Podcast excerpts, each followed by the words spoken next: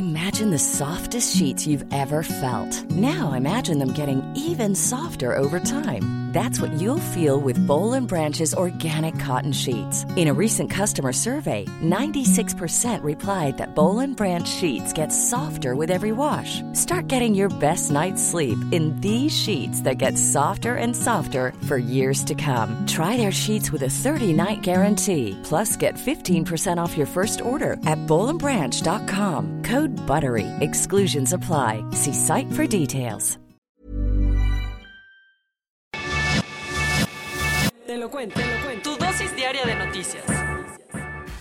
Ya casi, ya casi es viernes. Aguanten un día más nada más. Bienvenidos a su dosis diaria de noticias con Te lo cuento. Soy Laura Uriño y les pido que me acompañen a darle una vuelta al mundo.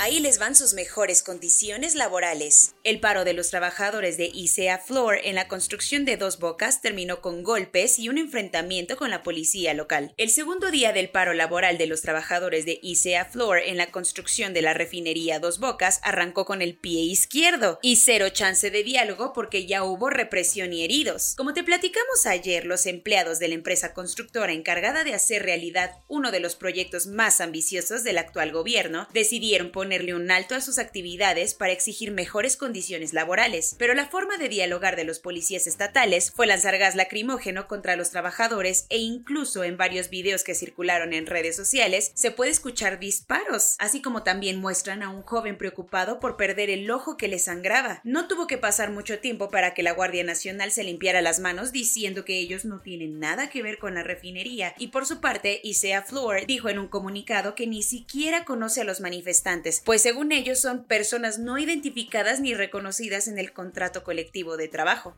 Qué poca y hasta ahí dejamos la oración.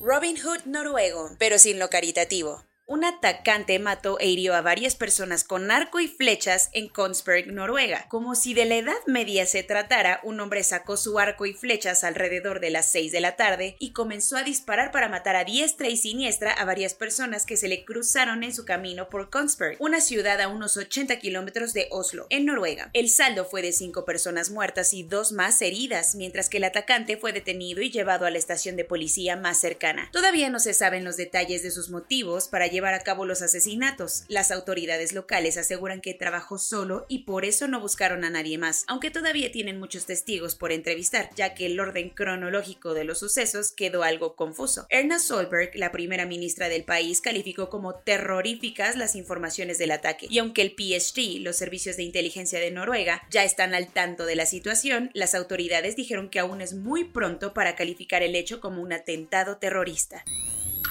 Cuentos cortos. Para no perder la costumbre, habemos una historia más de corrupción proveniente del sexenio de Enrique Peña Nieto. El exabogado de la élite política mexicana, Juan Collado Moselo, que está en la cárcel por delincuencia organizada y lavado de dinero, también recibió casi 80 millones de pesos sin mover ni un dedo. Según información del Servicio de Administración Tributaria, entre 2013 y 2016, los gobiernos de Nuevo León, Chihuahua, Sinaloa y Aguascalientes le pagaron a Collado por asesorías jurídicas fantasma, ya que ni contrato tuvieron porque todo apunta a que se trató de su actividad favorita, desvíos de recursos públicos.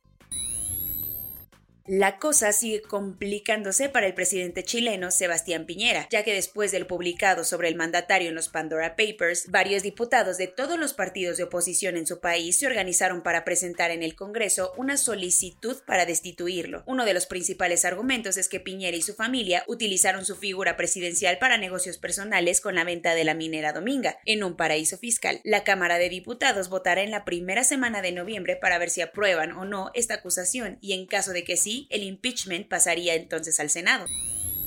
Como es muy posible que en algún punto venga otra pandemia, la Organización Mundial de la Salud convocó un crew de 26 expertos para conformar el nuevo grupo científico asesor sobre el origen de nuevos patógenos. Bueno, en realidad es una reconfiguración del panel que ya había trabajado en buscar los orígenes del coronavirus, pero este nuevo grupito llegó para quedarse y como primera misión tienen que intentar resolver todas las dudas que todavía se tienen sobre el SARS-CoV-2. Para lograr esto, reactivarán las investigaciones empolvadas presionando a China que los deje trabajar sin trabas.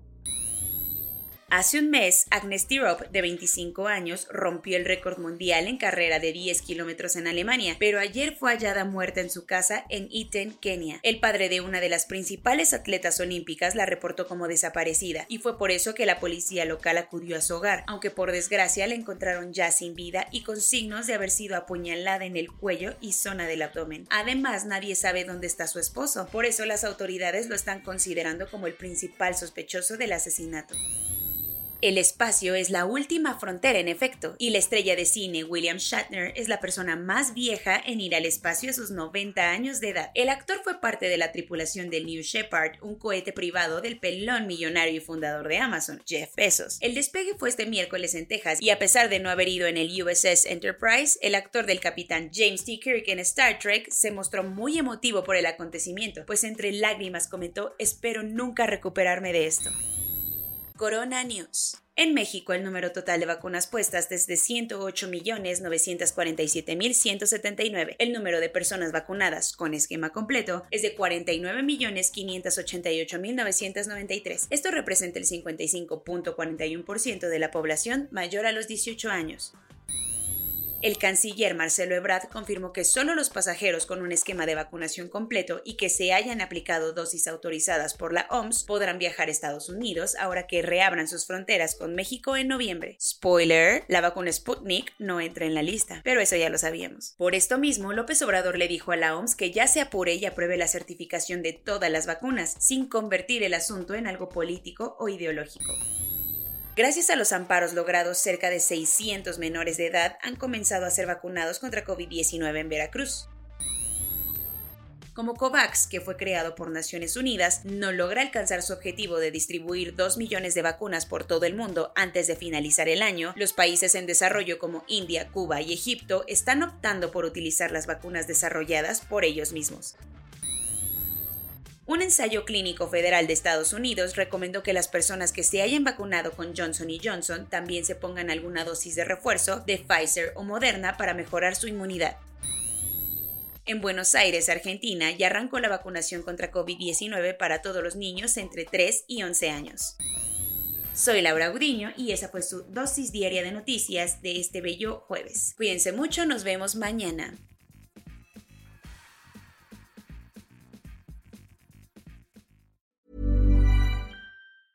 Hey, folks, I'm Mark Marin from the WTF Podcast, and this episode is brought to you by Kleenex Ultra Soft Tissues, your ally to help tackle your allergy symptoms this season. I love the change of seasons, but nobody loves pollen and all those other things floating in the air that make you sneeze during this nice weather. Kleenex Ultra Soft Tissues are hypoallergenic and allergist approved, so fight back against watery eyes and runny noses without worrying about irritating your skin. For this allergy season, grab Kleenex and face allergies head on.